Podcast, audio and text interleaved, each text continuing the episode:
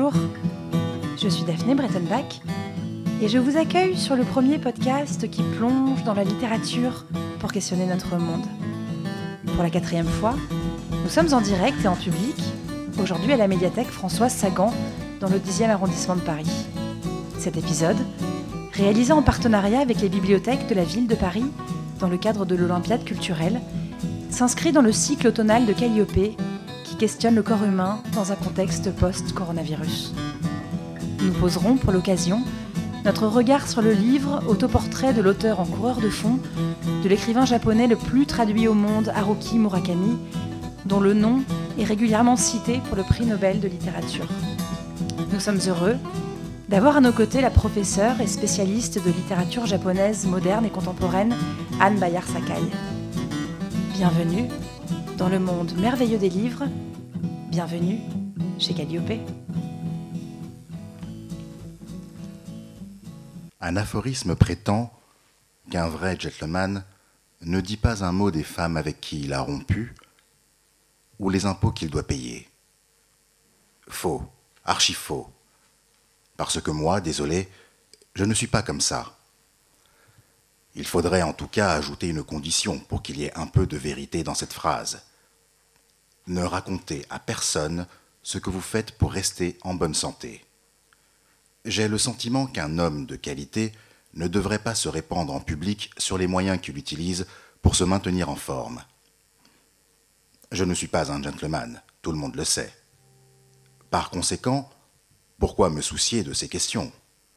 Pourquoi j'éprouve quelques scrupules à écrire ce livre? Je serais navré si ce que je vais énoncer apparaissait comme une esquive, mais cet ouvrage a pour sujet la course, pas du tout la santé.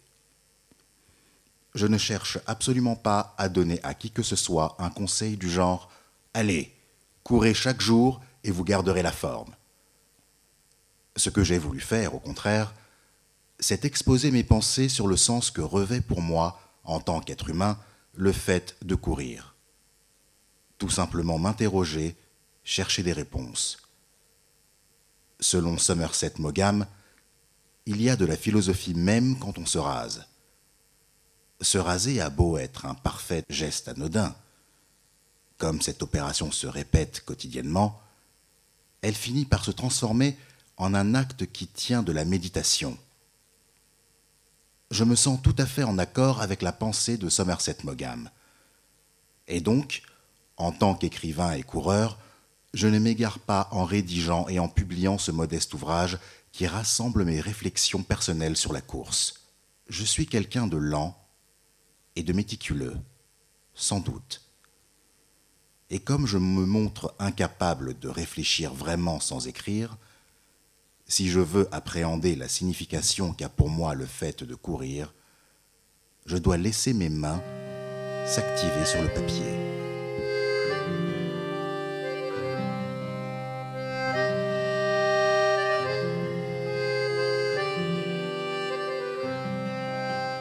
Paru en 2007 aux éditions Belfond, Autoportrait de l'auteur en coureur de fond explore la relation entre littérature et course à pied. Haruki Murakami parcourt, depuis près de 30 ans, 10 km par jour avec une rigueur et une volonté inébranlables. Ce texte, original et philosophique, plonge dans le processus créatif d'un écrivain selon lequel écrire des romans est fondamentalement un travail physique. L'occasion de sonder, aussi, ce que le travail du corps peut dire de nos sociétés. Anne Bayard Sakai, pardon, bonjour. Bonsoir. Vous êtes professeur à l'Institut national des langues et civilisations orientales, spécialiste de littérature contemporaine japonaise et traductrice. Pouvez-vous nous raconter en quelques mots votre rencontre de, lectrice et de, et de chercheuse avec Haruki Murakami? Alors, ma rencontre avec euh, Murakami Haruki donc, euh, date des années 1980. Euh, cela ne me rajeunit pas, mais ça ne le rajeunit pas non plus, puisque c'est un auteur qui, finalement, a aujourd'hui plus de 70 ans qui est assez étonnant quand on pense à son œuvre. Et au fait qu'il y a un côté très juvénile dans son œuvre, mais néanmoins c'est un auteur de plus de 70 ans, et du coup euh, les lecteurs et les lectrices de Murakami ont vieilli un peu avec lui. je fais certainement partie de cette catégorie, j'ai découvert Murakami dans les années 80, euh, quand il a fait véritablement son apparition sur la scène littéraire japonaise. Euh, probablement ça devait être avec... le titre qui est traduit en français sous le titre La course aux moutons sauvages, euh, qui a paru en 1982. Donc j'ai dû commencer à lire Murakami à peu près à ce, à ce moment-là. Et j'ai suivi évidemment depuis euh, son parcours, à la fois parce qu'il euh, m'intéresse comme auteur, bien sûr, et puis parce que euh, c'est euh, de fait l'un des plus importants auteurs aujourd'hui de la, de, de, la littérature et de l'édition japonaise. Et en tant que spécialiste de littérature japonaise, pour des raisons professionnelles aussi, je suis aussi contrainte, si je puis dire, même s'il y a beaucoup de plaisir dans cette contrainte, je suis contrainte de le suivre. Pouvez-vous nous résumer brièvement le, parcours d'Haruki Murakami? Alors, Murakami Haruki donc, est né en 1949 et euh, l'un des points à garder en tête, je crois, pour comprendre un peu sa démarche, euh, est justement cette date de naissance. En fait, il fait partie des baby boomers, tout à fait typiquement. Euh, et sa première strate de lecteurs, je pense, est constituée de ses contemporains et contemporaines, donc qui ont partagé avec lui une certaine euh, on va dire, expérience de l'histoire finalement, puisque ce sont des gens qui ont grandi avec euh, la renaissance du Japon, ou la reconstruction plutôt du Japon après la défaite, de, la défaite cuisante et très douloureuse de 1945. Euh, il, il, est, il est d'un milieu donc d'enseignants, donc pas du tout une enfance malheureuse, parfois un peu compliquée certainement, mais qui n'a pas une, une enfance compliquée et euh, il, euh, au départ, il, contrairement à beaucoup d'autres auteurs, il ne prétend pas du tout avoir eu une sorte de vocation d'écrivain euh, de, depuis toujours. Vous savez, il y a une sorte de mythe des, des, auteurs et autrices qui disent à l'âge de 3 ans, j'ai déjà écrit mon premier roman. Murakami Haruki, mais pas du tout. il a fait tout à fait autre chose. Il s'intéressait, il, il, dit avoir beaucoup lu, surtout de la littérature américaine, en tout cas occidentale. Il dit avoir il dit en tout cas avoir lu peu de littérature japonaise dans son enfance. Il a fait des études ensuite euh, euh, de cinéma à dans l'une des grandes universités privées euh, de Tokyo, l'université Waseda. Et ensuite, il a eu une sorte de première vie comme patron d'une boîte de jazz. donc c'est toujours le tropisme américain. Et il raconte avoir eu euh, un beau jour, donc une sorte d'illumination en assistant à un match de baseball. Et cette, illumination était qu'il voulait devenir romancier. Et c'est là qu'il prend que sa, que sa, vie prend une sorte de, tournant puisqu'il commence à écrire. Et euh, au bout de finalement de, peu, de, peu de temps, euh, la reconnaissance lui vient. Euh, la reconnaissance littéraire, veux-je dire, et ça va lui permettre donc de, revendre sa boîte de, jazz et de devenir un écrivain professionnel. Et à partir de là, il va avoir une carrière très, donc euh, il va publier très régulièrement. C'est un auteur donc la bibliographie est très abondante parce que c'est à la fois un romancier, un novelliste, mais c'est aussi un auteur d'essais ainsi qu'un euh, auteur de récits de voyage. Et en plus, il a une vie parallèle, puisqu'il est également l'un des plus importants traducteurs de littérature américaine au Japon. Donc, euh, il est toujours entre ces deux, entre ces deux, entre ces deux types d'écriture. Et euh, sa vie va changer, je crois, et d'une certaine façon, la littérature japonaise contemporaine va changer, avec la parution en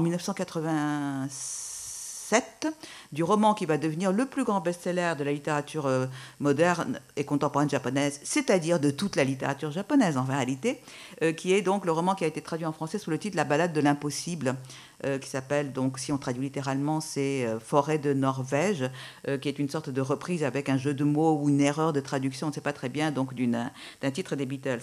Et c'est un, c'est un best-seller, non seulement c'est un best-seller, mais c'est un long-seller, et ça va complètement changer la donne, puisque Murakami devient, si je puis dire, ultra, pardonnez-moi l'expression, bankable. Ça devient vraiment une, locomotive de l'édition japonaise. Et à partir de là, ces livres, vont, ces ouvrages vont se vendre à plusieurs centaines de milliers d'exemplaires pour les premiers tirages. Et donc, par, euh, pour euh, tirage cumulé, c'est à chaque fois des millions. Et euh, c'est ainsi qu'il devient cette, figure, cette figure que le Japon, donc non seulement dont le Japon s'enorgueillit, mais qu'il exporte, puisque c'est aussi l'un des auteurs sinon l'auteur le plus traduit, l'auteur japonais, veux-je dire bien sûr, le plus traduit au monde. Haruki Murakami est, vous l'avez dit, considéré comme, comme un écrivain presque phénomène de la littérature japonaise. Vous dites qu'il est une locomotive pour l'édition et un produit d'exportation traduit dans une cinquantaine de pays. Comment expliquer le succès de, ce maître d'une littérature où se rencontre souvent fantastique, enquête policière, réalisme? Je pense que les raisons sont multiples, bien sûr. Le phénomène est, très compliqué. Euh, l'une des principales raisons est certainement le côté peu japonais de Murakami Haruki.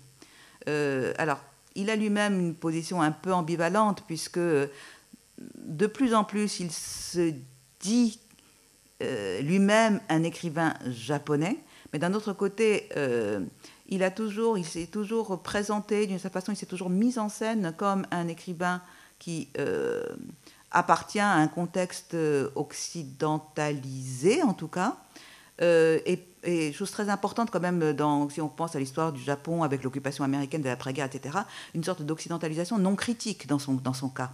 C'est une sorte de, de, de célébration, pourrait-on dire, d'un certain nombre de, de, valeurs esthétiques, culturelles, euh, exportées par les États-Unis et qui, sont, qui, qui font la, les fondements d'une certaine mondialisation, nous, nous, nous le savons tous. Et il a intégré euh, ces éléments de façon extrêmement euh, pertinente, on va dire efficace du point de vue littéraire dans son univers.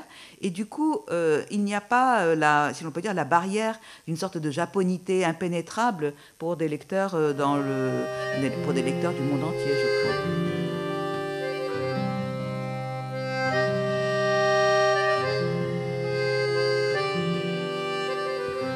Faisons une comparaison avec la manière de respirer. La concentration consiste à retenir profondément son souffle, alors que la persévérance est l'art de respirer lentement, sereinement, en conservant en même temps l'air dans ses poumons.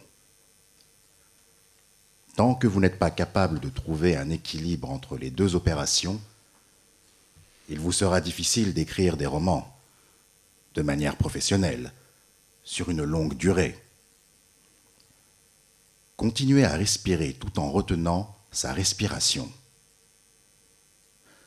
Heureusement, ces deux aptitudes, la concentration et la persévérance, sont bien distinctes du talent, puisqu'elles peuvent s'acquérir et s'affûter avec des exercices. On apprend naturellement la concentration et la persévérance quand on s'assoit chaque jour à sa table et qu'on s'exerce à se mobiliser sur une question un travail très semblable à l'entraînement musculaire dont je parlais plus tôt. On doit sans cesse transmettre l'objet de sa concentration à son corps. On doit être certain que ce dernier a profondément assimilé l'information nécessaire afin de pouvoir écrire quotidiennement sans un jour de congé et de se concentrer sur le travail en cours. Et progressivement, on étend les limites de ses capacités presque insensiblement, on place la barre plus haut. Une opération du même genre que le jogging pratiqué chaque jour pour renforcer ses muscles et développer un physique de coureur. Ajoutons-y un stimulus et persévérons. Un stimulus et de la persévérance. La patience est indispensable dans cette entreprise, bien entendu, mais la récompense sera au rendez-vous. Pour moi, écrire des romans est fondamentalement un travail physique. L'écriture en soi est peut-être un travail mental, mais mettre en forme un livre entier, le terminer, ressemble plus au travail manuel, au travail physique.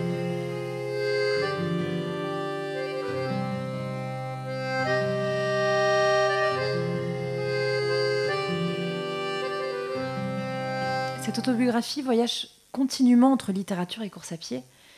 L'effort solitaire sur le bitume ou devant la feuille blanche peut offrir bien des similitudes en effet et réclame des qualités finalement qui sont assez communes euh, à l'athlète et, à l'écrivain. En tout cas, c'est ce que Murakami prétend. Je ne sais pas si tous les écrivains seraient d'accord euh, pour dire que l'effort physique est aussi important euh, pour, euh, ben, pour, un marathon que pour, pour écrire un roman. Peut-être que oui, peut-être que non. Enfin, c'est une certaine représentation du geste d'écriture. Et il me semble que dans le cas de Murakami, cela fait partie vraiment d'une façon de, non seulement de présenter son travail, mais aussi de se mettre en scène. Euh, toujours dans, une sorte de singularité. Euh, je ne suis pas un écrivain intellectuel, je suis presque un travailleur physique, je, suis, je lent, je ne suis pas intelligent, etc., etc. Donc il y a une sorte de, aussi de, mise en scène de soi qui est euh, d'une certaine façon formidablement portée par cette comparaison avec la course à pied. Selon Haruki Murakami, le romancier est un laborieux qui escalade une montagne abrupte et l'attaque à coups de piolet pour y creuser un trou profond avant de découvrir la source de la créativité. Et selon lui, si le, si le talent n'est pas donné à l'écrivain, il peut acquérir et affûter, tout comme un athlète, les deux autres qualités d'un romancier que sont la concentration et la persévérance. En effet, euh, il explique euh, ces différents aspects euh, des qualités requises de la part d'un écrivain. Ce qui est intéressant, c'est qu'il dit quand même bien que le talent, on l'a ou on ne l'a pas. donc que le reste, le travail, bien, est, indispensable, mais vient seulement après. Et c'est un peu décourageant peut-être pour des écrivains un peu laborieux qui, à qui il manquera finalement toujours le talent d'un Murakami si l'on peut être un peu, euh, un peu ironique. Mais il y a aussi d'autres passages dans le, même, euh, dans le même livre où il parle par exemple de la, de la force qu'il faut pour aller découvrir une sorte de poison euh, en soi-même et que c'est ce poison qui est absolument indispensable pour écrire des romans. Et les moments sans doute où il parle de cette, espèce de quête de poison intérieur et de la nécessité de cette inspiration-là pour écrire des romans et de la force qu'il faut du coup, d'où la course à pied pour renforcer ses aptitudes physiques. Je pense que cela fait partie peut-être des, cela fait partie des, passages les plus, d'une certaine façon, les plus émouvants euh, de ce livre.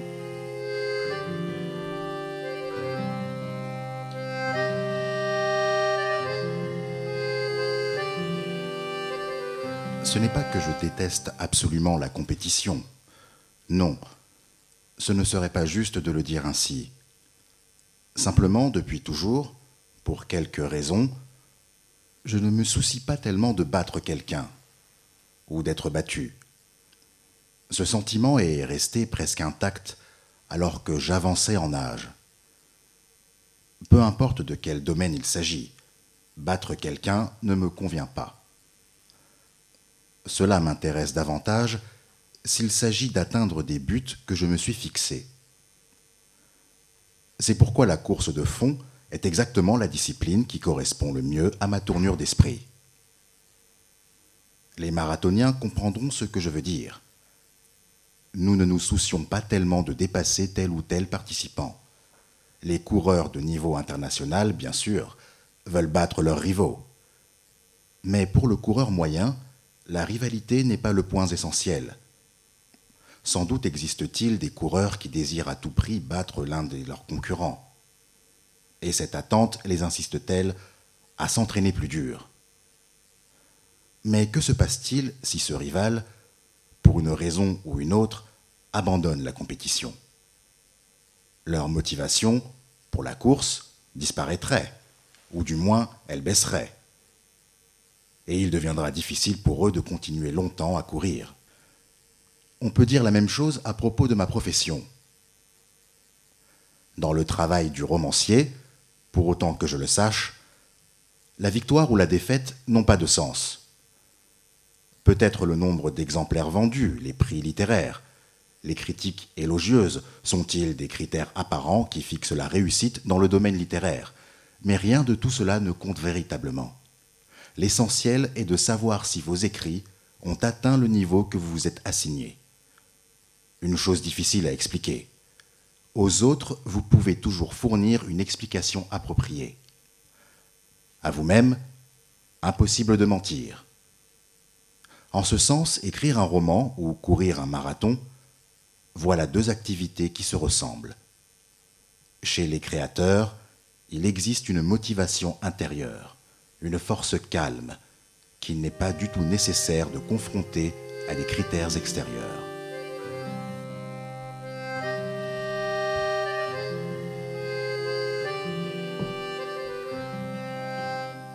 Alors comme on, vient de l'entendre dans cet extrait, l'esprit de compétition échappe à Murakami et on, peut dire que son but est, ailleurs.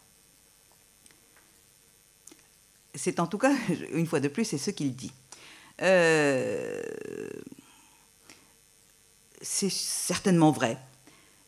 Et d'un autre côté, on peut peut-être aussi questionner ce genre d'énoncé parce que quel écrivain dirait je vis dans la compétition avec les autres écrivains il y a de toute façon euh, quelque chose qui est de l'ordre de je pense aussi de, des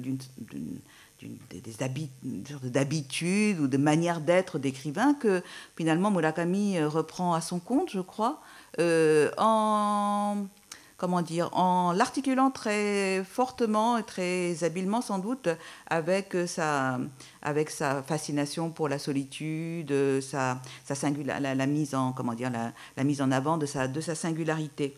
Et euh, en même temps, euh, donc il dit effectivement que la compétition ne l'intéresse pas, mais la compétition, c'est quoi exactement? Donc il explique que pour, le, pour, que pour un coureur, euh, arriver le premier à un marathon, c'est pas ce qui l'intéresse, etc.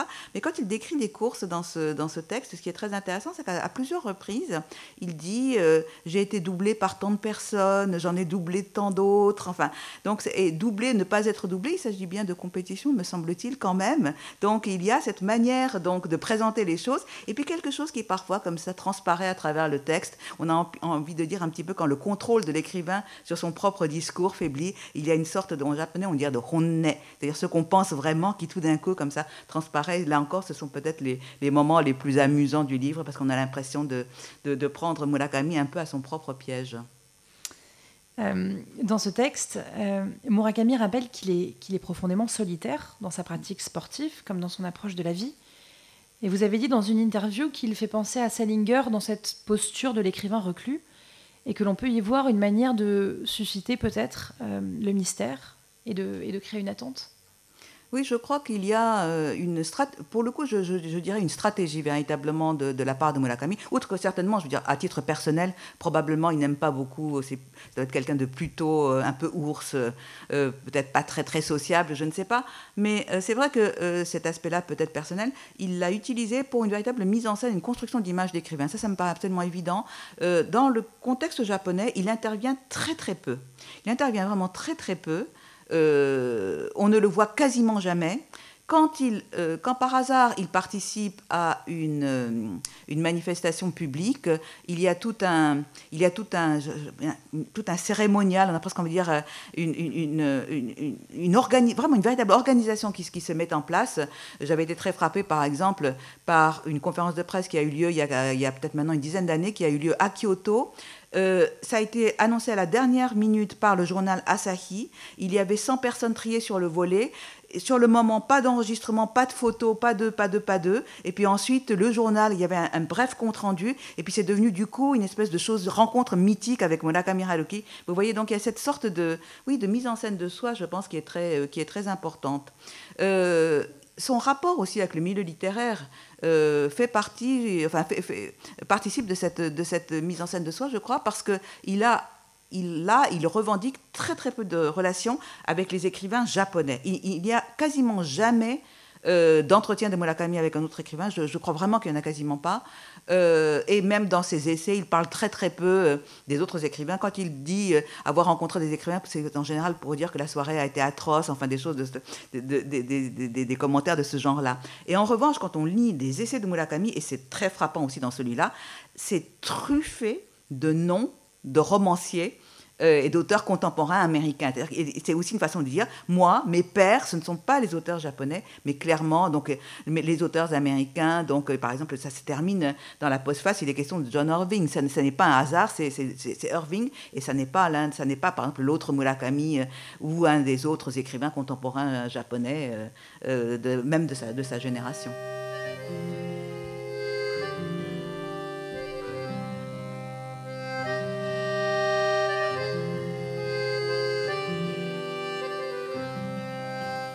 Ce livre, je le considère comme une sorte de mémoire, même s'il ne s'agit pas d'une réflexion grandiose sur mon histoire personnelle. L'intitulé Essai n'aurait pas été juste. Je vais peut-être répéter ce que j'ai déjà noté dans mon avant-propos, mais par le biais de l'acte même de courir, j'ai voulu déterminer quelle sorte de vie j'aurais menée depuis un bon quart de siècle, à la fois comme romancier et comme homme tout ce qu'il y a de plus ordinaire. À quel point le romancier doit-il s'attacher opiniâtrement à son roman? Ou à quel point doit-il donner à entendre sa propre voix? Sur ces questions, comme chacun adopte des critères personnels, il est impossible de généraliser. J'espérais pour ma part qu'au cours de l'écriture de ce livre, je parviendrais à découvrir quels étaient justement mes critères propres. Je ne suis pas tout à fait sûr d'y avoir vraiment réussi. Néanmoins, une fois le livre achevé, j'ai eu le sentiment fugace qu'une charge qui pesait sur mes épaules depuis bien longtemps avait disparu. Peut-être était-ce précisément la bonne période de ma vie pour rédiger cet ouvrage.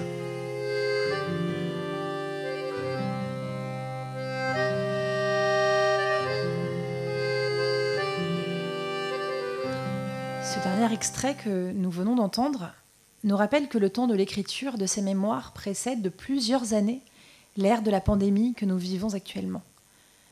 Habitué à travailler seul, à lire, à écrire, à écouter des disques, Murakami s'est récemment exprimé sur le sujet, confiant ne pas souffrir du semi-confinement que nous avons vécu.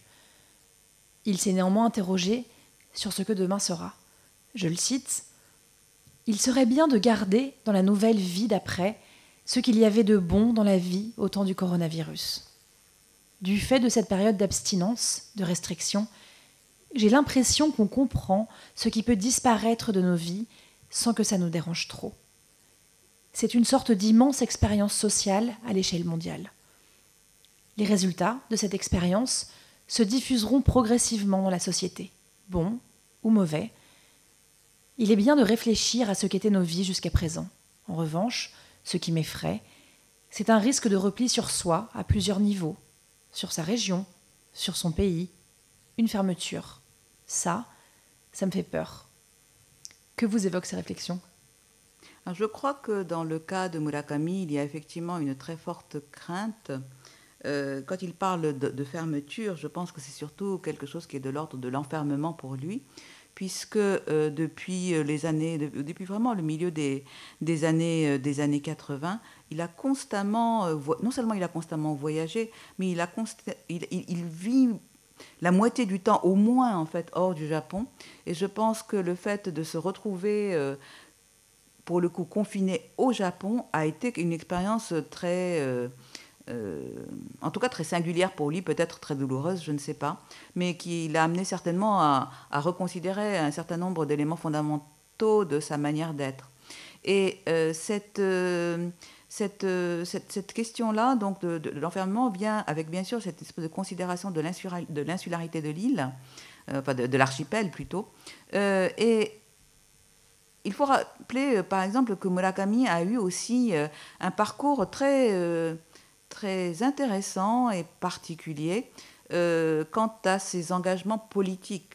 Puisque c'est quelqu'un qui, alors même qu'il faisait partie de la génération des baby boomers qui ont été les principaux fers de lance des grandes luttes étudiantes de la fin des années 1960, alors que lui-même était, était étudiant, il a soigneusement évité de participer à ces luttes étudiantes. Il est vraiment, mais très sciemment, très consciemment resté à l'écart.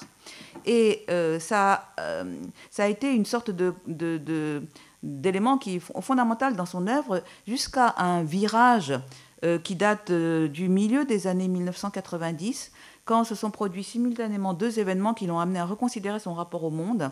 Ces deux événements étant d'une part les, les, attentats au gaz, au gaz sarin de la secte Aum dans le, métro de Tokyo, et puis d'autre part, le grand tremblement de terre de Kobe, qui est sa ville natale, enfin de, qui, est la ville où il est, né, et qui l'a amené à partir de là à, reconstruire une sorte de rapport au monde. Et il me semble que ce qu'il dit aujourd'hui euh, du coronavirus, de, de, la pandémie, euh, de tout ce que nous avons vécu ces dernières années, Euh, et dans le prolongement justement de cette, ce qu'il appelle maintenant lui, en prenant le terme, le terme anglais, enfin anglo-saxon, euh, commitment, donc une sorte d'engagement et, de prise de, de, prise de position par rapport, euh, par, rapport à ce qui, par rapport à ce qui se passe. Et il m'a semblé aussi très significatif que dans une interview récente qui date de l'été dernier, si mes souvenirs sont bons, il dit à propos justement de la, de la crise actuelle, de la crise sanitaire actuelle, que ça n'est pas seulement cette crise sanitaire qui compte, mais finalement le fait qu'elle s'inscrit dans une sorte de changement de paradigme, pourrait-on dire. Il parle par exemple du, problème des réseaux sociaux, de, de, de changement de, dans, dans, ce qu'est la crédibilité du discours, etc. Et il me semble que de ce point de vue-là, euh, par le biais de, de, la crise sanitaire et de cette réflexion plus globale sur cette espèce de crise de civilisation euh, telle qu'il semble en tout cas la décrire, euh, une sorte de nouvelle, on voit apparaître une sorte de nouvelle manière de prendre, de prendre position. Alors que, nous vivons une ère où, le corps est empêché, canalisé, parfois même enfermé, vous venez de le dire, que peut-on tirer, selon vous, d'une relecture de cet autoportrait de l'auteur en coureur de fond? Ça, c'est une question très compliquée parce que euh, aussi, c'est totalement euh, individuel, je crois. Euh, j'aurais envie de dire avec une boutade que l'enseignement qu'on peut en tirer, c'est ouvrir les guillemets, faites du sport, point d'exclamation, fermez les guillemets, dans, ces, dans, ces, dans, dans, les temps, dans les temps qui courent. Euh, donc c'est bien sûr une boutade, mais pas seulement. C'est-à-dire qu'il me semble que euh, on a tendance bien sûr à relire un texte comme celui-là aujourd'hui en y cherchant des sortes de réponses. Mais est-ce qu'on a raison de le faire? Ça, je n'en sais rien. Et euh, dans ce sens-là, euh, c'est vrai que moi qui ne suis pas une sportive, mais je, le revendiquerai autant que Murakami se, se revendique sportif, euh, en relisant à l'occasion de, cette, de cet entretien ce texte, ce qui m'a frappé, c'est plutôt justement cette, cette, cette, manière de, cette manière de de, de, mettre en scène un rapport à un corps souffrant. Euh, alors je sais que euh, je sais que cette souffrance, elle fait partie euh, de la de la vie des, marathoniens. Oh, une petite parenthèse d'ailleurs. À propos de ce texte, on parle toujours de la course à pied et du marathon, mais en fait on se rend compte qu'il y a une sorte de crescendo dans, dans le roman, enfin dans le roman, c'est significatif, mon lapsus est significatif, dans le texte lui-même, puisqu'en fait, les derniers chapitres sont, enfin, plusieurs, de très longues pages dans les dernières parties du, texte sont consacrées en fait à, un à, son activité de triathlonien. Et il me semble que, euh, sans vouloir, donc je répète, sans être sportive moi-même, le rapport au marathon et le rapport au triathlon, ce n'est pas du tout la même chose. Et dans ce sens-là, il me semble qu'on a peut-être une sorte de vision un peu trop, euh, un peu trop globalisante de ce, de, ce texte, puisque finalement, il quand on le lit en détail, il me semble qu'il y a quelque chose de beaucoup plus, euh, d'une façon beaucoup plus subtile et différenciée dans les différents moments euh, de rapport au corps qui sont, qui sont inscrits, qui sont décrits, euh, qui sont développés euh, et qui, sont, qui, font vraiment, la, qui sont vraiment, je crois, le, de cœur caché de ce, de ce texte. Pour conclure cette discussion, Anne Bayard-Sakai, quels seraient vos conseils pour un lecteur voulant découvrir l'univers littéraire d'Haruki Murakami Et par quel livre commenceriez-vous? À titre personnel, le, le, roman que je préfère, et ce n'est pas parce que c'est le premier euh, que euh, j'ai jamais lu, euh, c'est La course au mouton sauvage. Je crois que c'est vraiment un des, vraiment un des non seulement c'est à mes yeux le meilleur roman de Murakami Haruki, mais c'est probablement un des plus grands romans de la littérature contemporaine japonaise. D'autres textes sont aussi très intéressants. Moi, c'est vrai qu'à titre, là encore toujours à titre personnel, je préfère plutôt les, romans de la première période que les derniers romans euh, qu'il a écrits. Euh, j'incite aussi euh, très fortement euh, tous les lecteurs et toutes les lectrices à lire des nouvelles. Alors non seulement parce que la nouvelle est un genre vraiment roi dans la littérature japonaise, mais parce que Murakami Haruki est un extraordinaire novelliste, vraiment. Les, les nouvelles de Murakami sont absolument sensationnelles. Et si on veut, peut-être que si l'on veut se familiariser avec, avec Murakami Haruki, euh, la meilleure entrée, la meilleure euh, entrée en matière serait peut-être la lecture de, ces nouvelles. Ça permet d'en lire à petite dose, si l'on peut dire, et d'apprécier tout le, savoir-faire. Merci d'avoir écouté ce 31e épisode de Calliope, enregistré en direct à la médiathèque Françoise Sagan. Un immense merci à Anne Bayard-Sakai d'avoir accepté de nous éclairer sur le corps marathonien d'Haruki Murakami. Merci aussi à Régis Madiengo, qui m'accompagne depuis la création du podcast Calliope et qui a prêté sa voix aux extraits de lecture du texte d'Haruki Murakami. Cet événement a été rendu possible grâce aux bibliothèques de la ville de Paris et au travail de l'opérateur culturel Bibliocité. Un merci tout particulier à Sarah Babut, à Pamela James, ainsi qu'à toute l'équipe de la médiathèque Sagan. Merci aussi à Théophile Mounier et au studio de post-production La Room pour la réalisation technique.